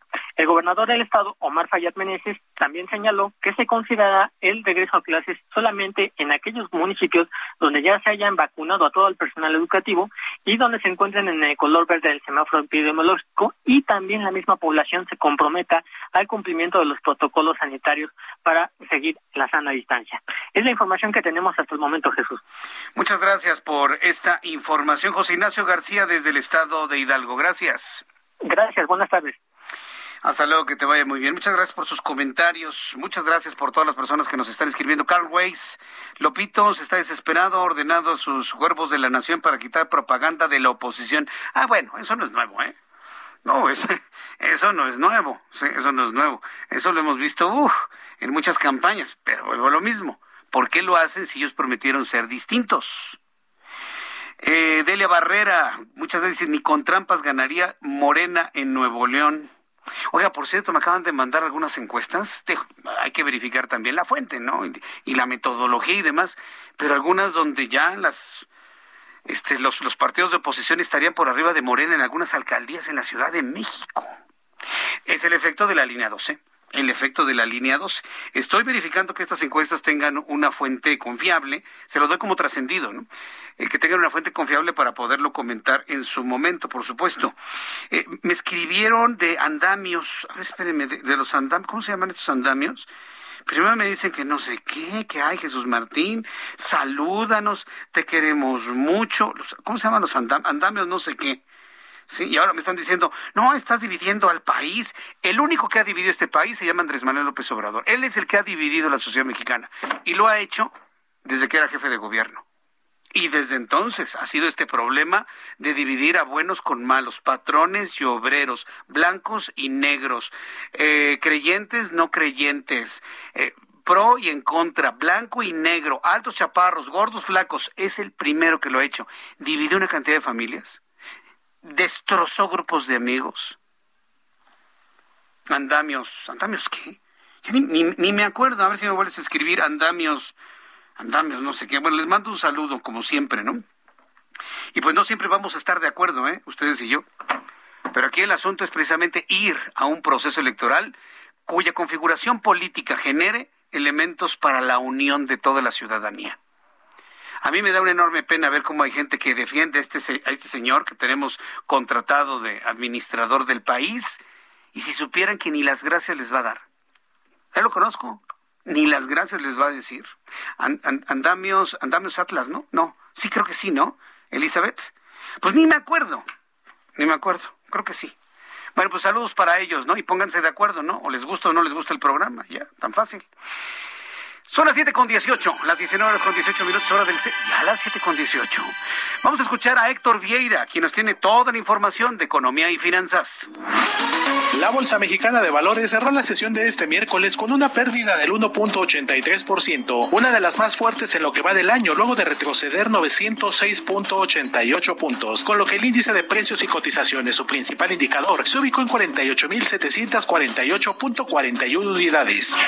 En Estados Unidos, Wall Street cerró el martes con pérdidas generalizadas, ya que el Dow Jones retrocedió 681.50 puntos para quedar en 33.587.66 unidades. El Standard Poor's también descendió 2.14% para situarse en 4.063.04 unidades. En tanto, el Nasdaq cayó 2.67%, equivalente a 357.74 puntos, con lo que se quedó en 13.031.68 unidades.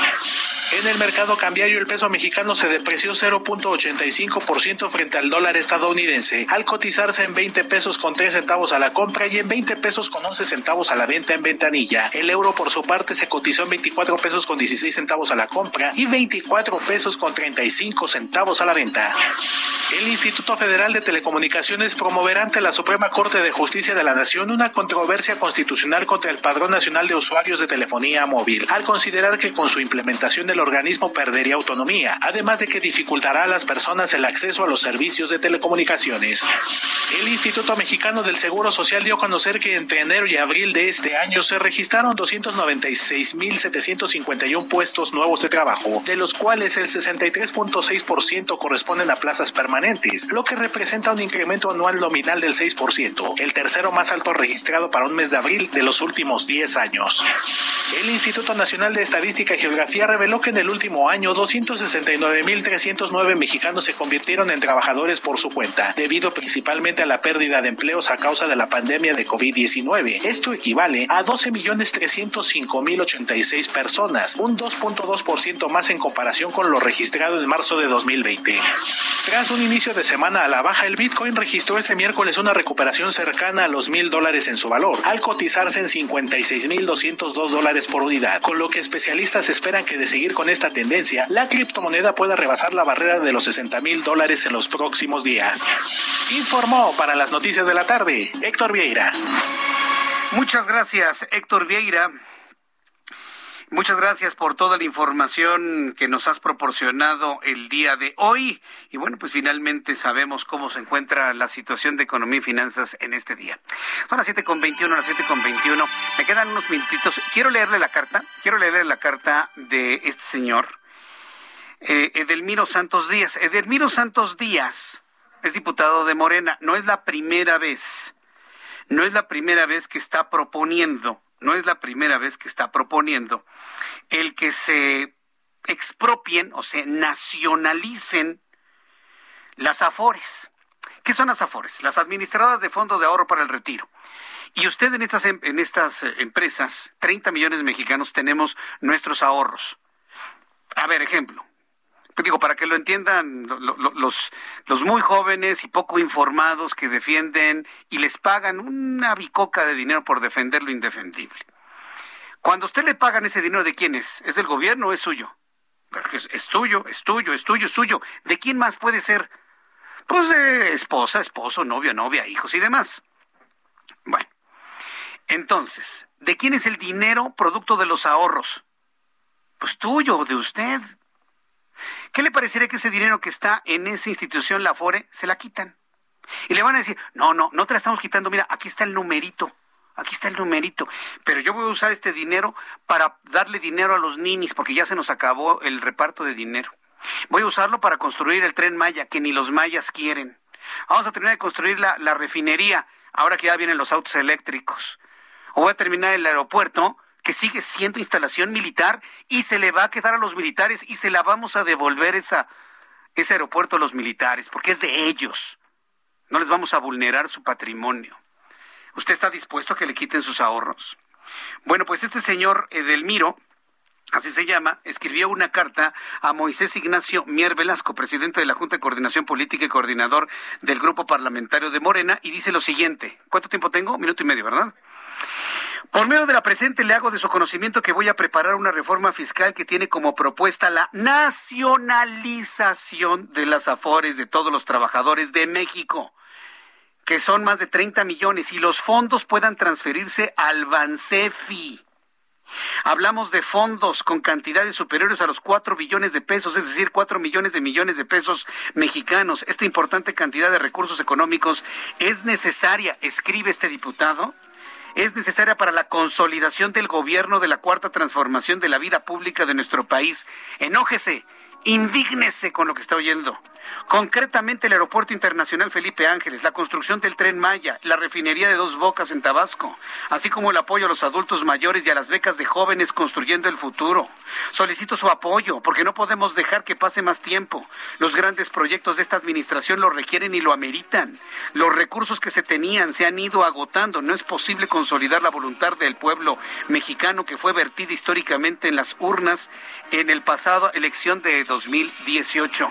Entiendo la situación política en la que estamos inmersos. Soy consciente de que no se puede extremar muchas posiciones de esta materia hasta terminado el periodo electoral. Sugiero que preparemos ya que la alianza Juntos Haremos Historia no logrará la mayoría del día de hoy.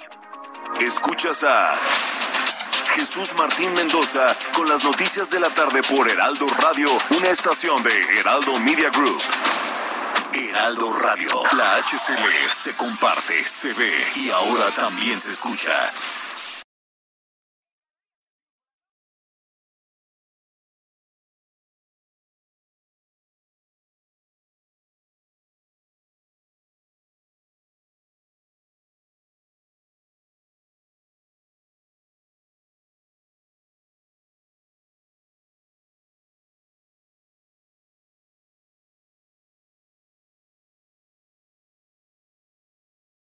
Heraldo Radio.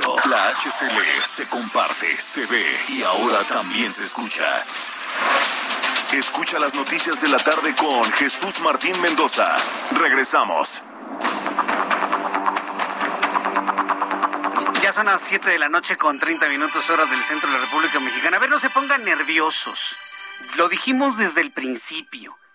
Este diputado Edelmiro Santos dice que esta carta es falsa. Lo dijimos desde el principio. Pero vamos informando por partes. ¿Qué fue lo que se publicó? A ver, ¿qué fue lo que se publicó? Esto que le estoy leyendo. Entonces, dice en la parte final de la carta, yo sé que muchos de ustedes me han estado comentando cómo es posible que para eso quieran el dinero. Eh, dice el Edelmiro Santiago Santos en esta carta que le envió a, eh, al propio Moisés Ignacio Mier Velasco.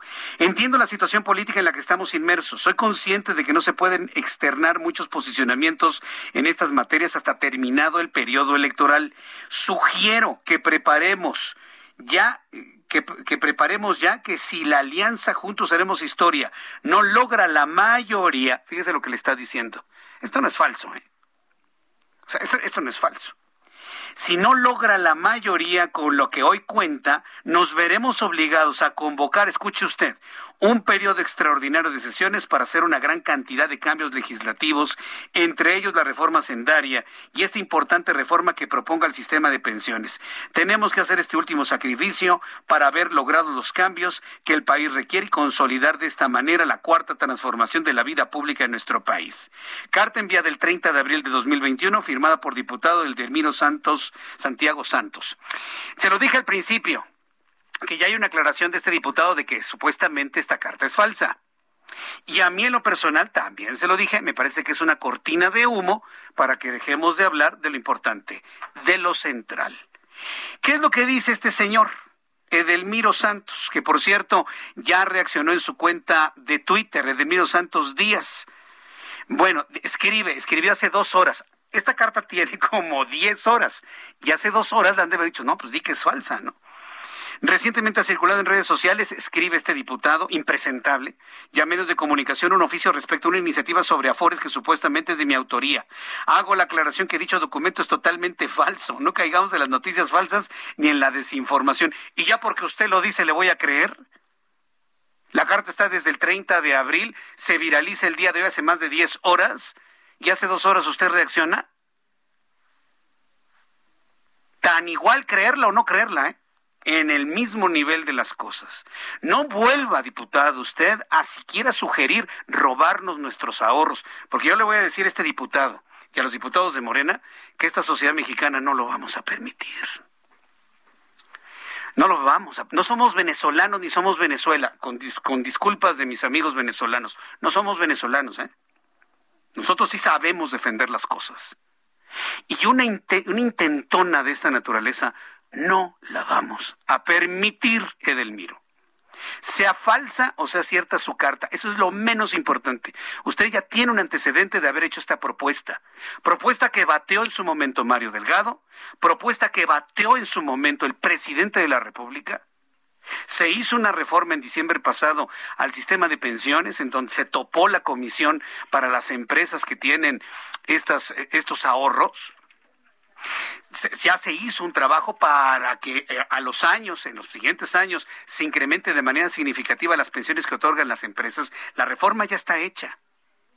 Entonces, que usted me venga y me diga que es falso, yo no le creo que sea el documento falso, porque usted ya lo había propuesto en el pasado en dos ocasiones y hasta lo escribimos en mi columna del Heraldo de México.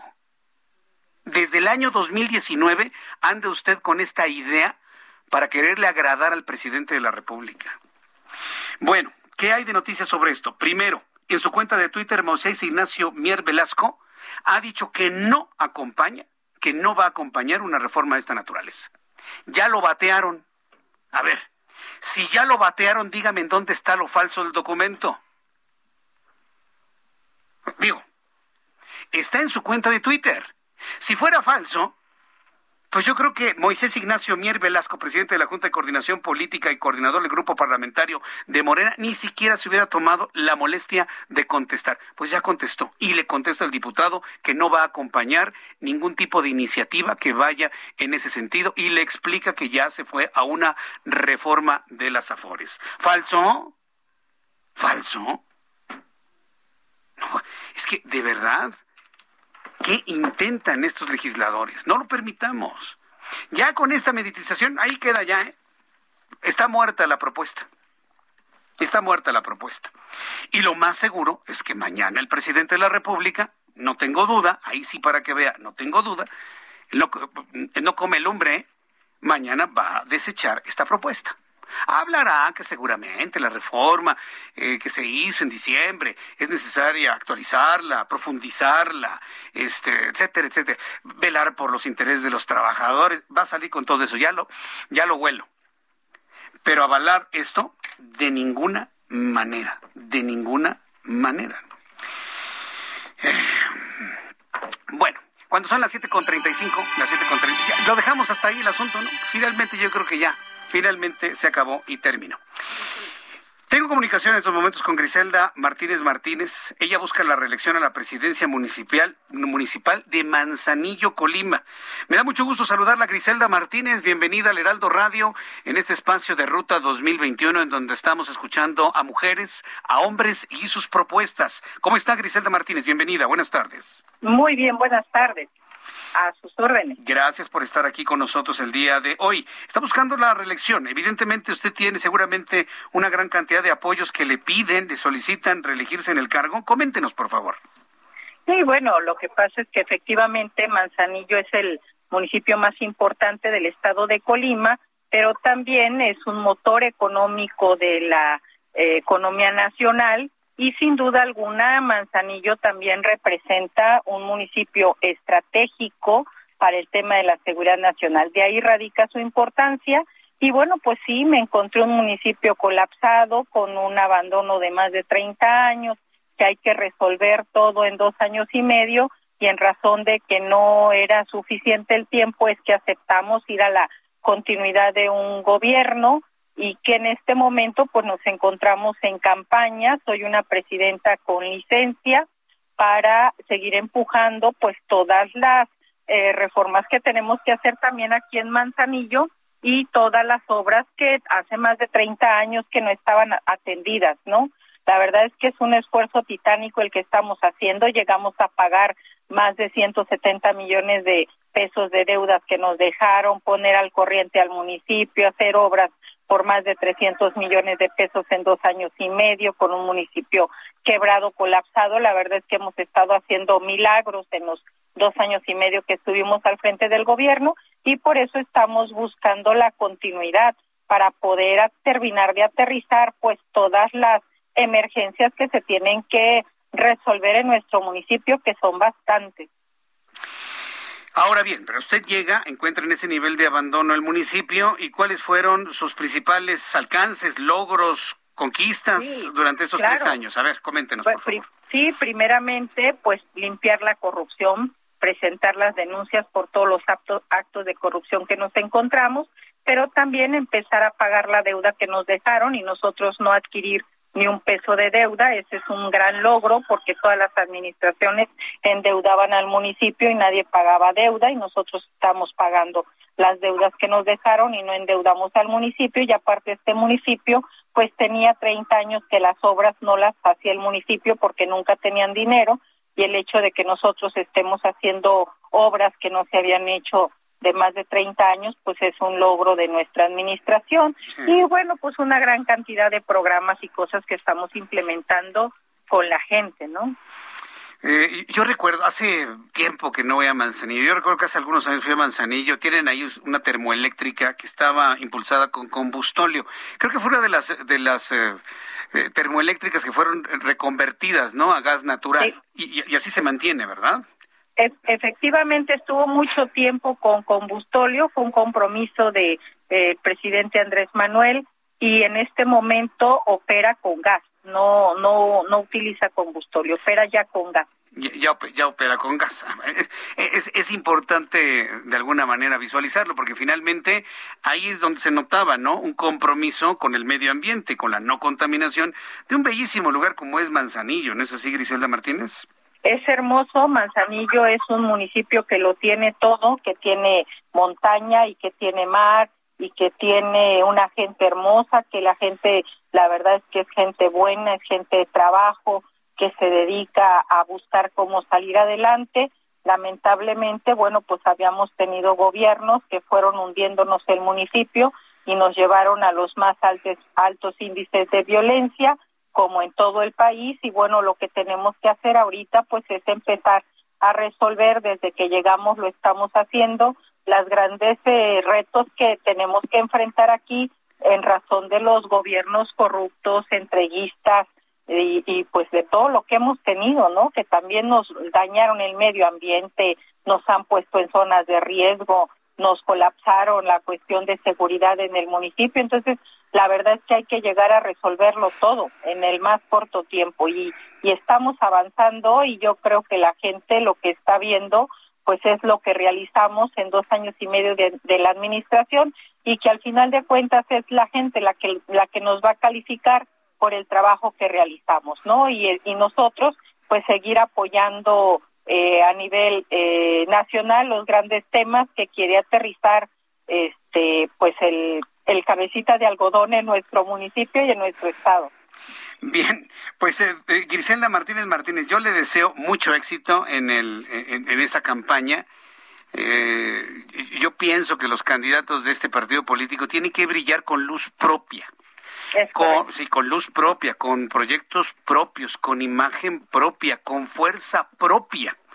Y cuando, en el momento que usted lo logre, bueno, pues está construyendo, pues verdaderamente el partido de, de pensamiento social que es lo que necesita finalmente nuestro país y que no todo recaiga solamente en una sola persona.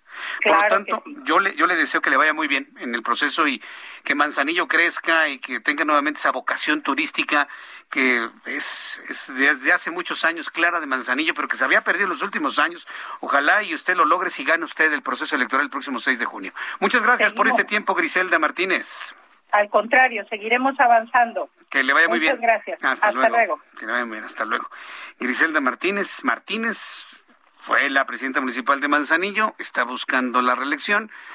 Pero sí, o sea, definitivamente está bien, digo, tiene, tiene buena idea, ya está en conocimiento de lo que, eh, lo que adolece en el municipio, ya conoce efectivamente todo lo que, el camino que hay que seguir, ojalá le vaya bien, digo, quien gane finalmente.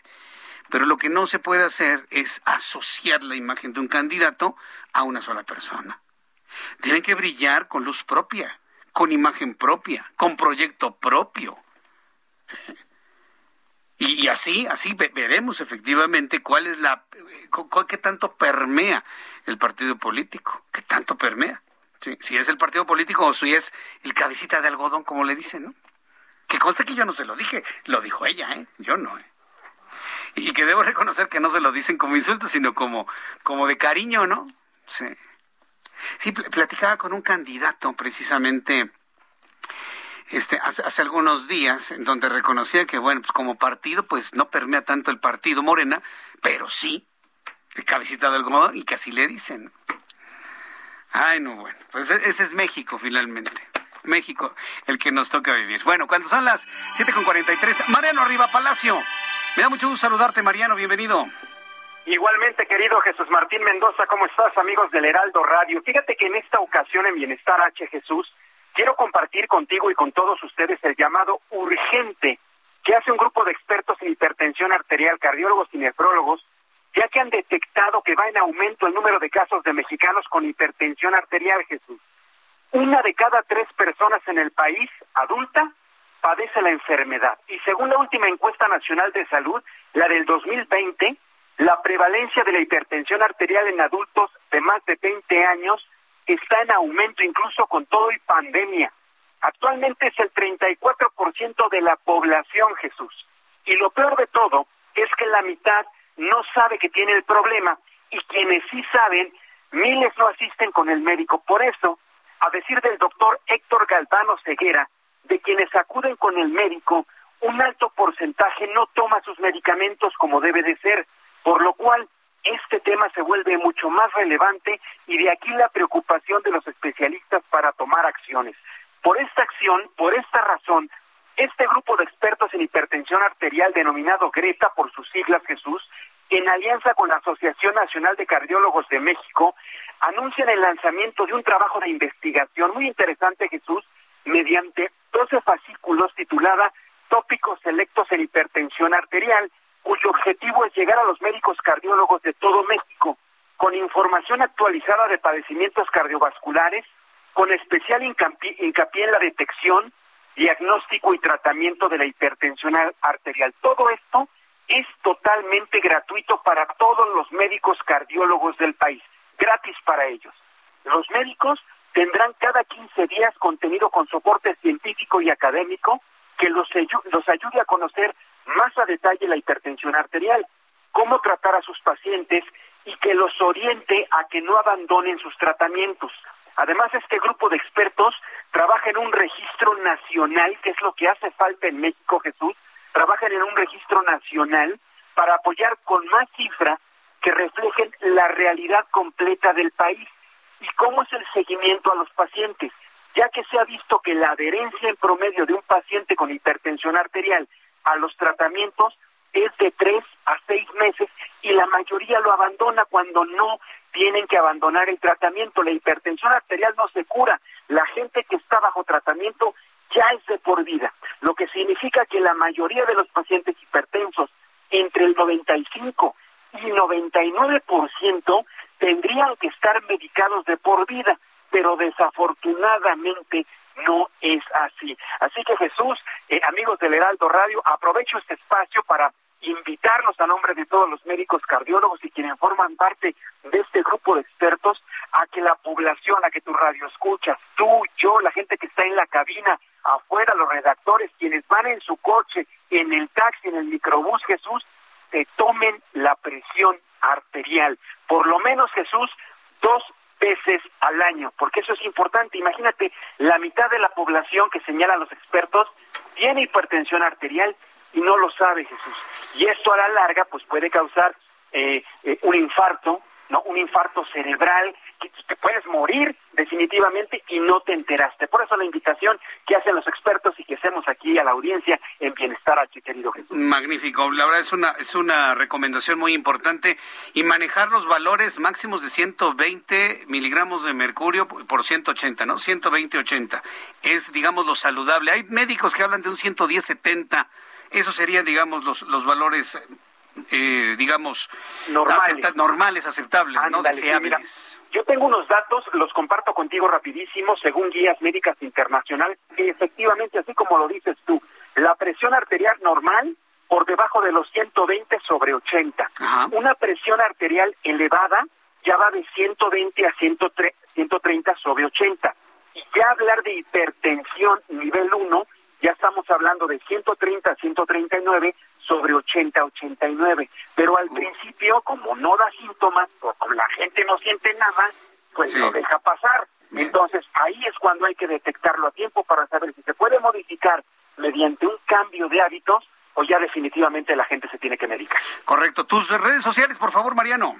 Querido Jesús, claro que sí. Twitter, arroba JM Rivapalacio, Instagram igual, y estamos en Facebook como Mariano Rivapalacio Yáñez. Hay cualquier duda, directamente yo la tengo. Correcto, Mariano, te envío un fuerte abrazo, nos escuchamos la próxima semana. Buenas noches. Gracias Jesús, muy buenas noches. Hasta luego, muy buenas noches. Cuando faltan 12 minutos para que sean las 8, 8 Roberto San Germán, qué gusto saludarte, bienvenido con todos los deportes. El gusto es mío, mi querido Jesús Martín, muy buenas noches y a la gente que nos sintoniza también. Pues sí, vamos a hablar hoy de una mujer. Esmeralda. Exactamente, Esmeralda Falcón, que es la primera boxeadora mexicana calificada a los Juegos de Tokio 2020.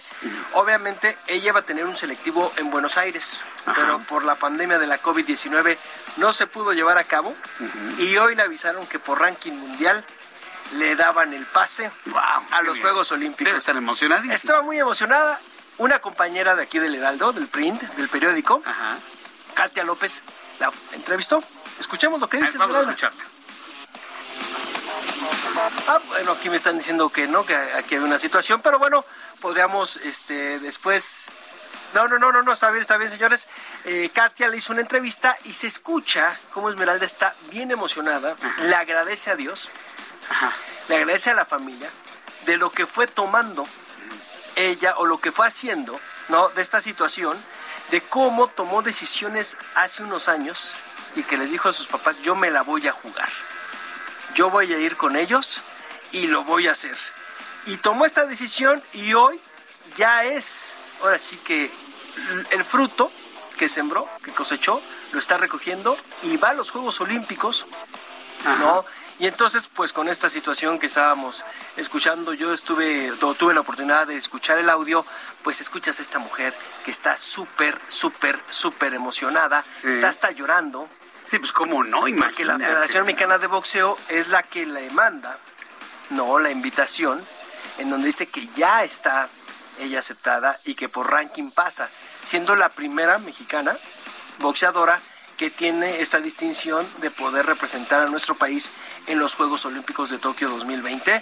Felicidades, además es originaria de Tláhuac, esta niña. Fíjate, aparte qué significativo esto, ¿eh? Sí, además es, es hija, su padre es albañil, ¿no? Y además ella sabe de nieves, porque como tú sabes, en esa región entre Tláhuac, Milpalta, todos es una región de las nieves donde también está toda la, la cuestión del mole, ¿no? Hay también una feria de las nieves. Ella dice que no sabe hacer nieves, pero sí sabe dónde están las mejores nieves Ah. por su rumbo, De, ¿no? de las de, sí, las que hacen de barril. de barril con hielo y sal, que le va girando acá el bote. Exactamente, que puedes encontrar de limón, de tequila, de- pétalos de de rosa, rosa. de queso, De o sea, de rompope. rompope, de muchas, y ella dice que no sabe, pero ella sí sabe dónde están las mejores, ¿no? Ah, Entonces, pues tenemos ya una representante mexicana en los Juegos Olímpicos, y la verdad es que es bien interesante. Correcto, Mira, ya, ya lo tenemos. Sí, vamos a escuchar, mira. muy emocionada. Primero que nada, pues le doy gracias a Dios por todo lo que me ha otorgado, por todo lo que me ha dado, porque ha sido misericordioso conmigo. Eh, es un logro no solo para mí, sino para mi familia, porque no, este deporte nos ha unido muchísimo y nos ha enseñado a crecer como familia, a apoyarnos en las buenas y en las malas. Eh, nos ha enseñado un estilo de vida distinto.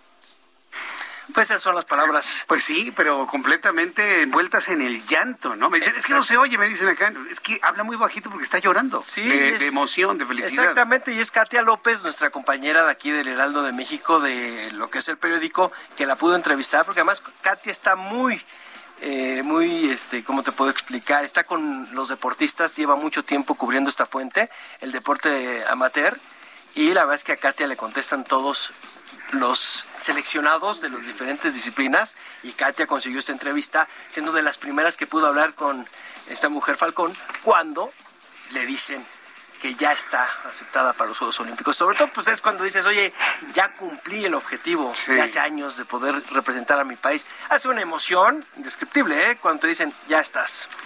Vaya, pues qué bien, pues felicidades, ¿eh? Para Esmeralda Falcón. Exactamente, Felicidades. exactamente. Pues bueno, Qué raro se te oye decir. Juegos Olímpicos de Tokio 2020, pues vamos a viajar en el tiempo, ¿no? ¿Qué? Y quién sabe, no lo queremos decir por Esmeralda, pero quién sabe si se lleven a cabo, ¿eh? Cada vez está más, más complicado.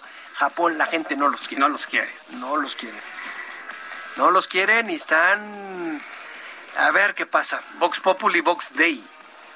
Y allá creo que sí los toman en cuenta. Sí, toman en cuenta lo que dice la sociedad. Sí, porque eso de decir pueblo ya me suena ya muy choteado. Sí, la ciudadanía, la sociedad.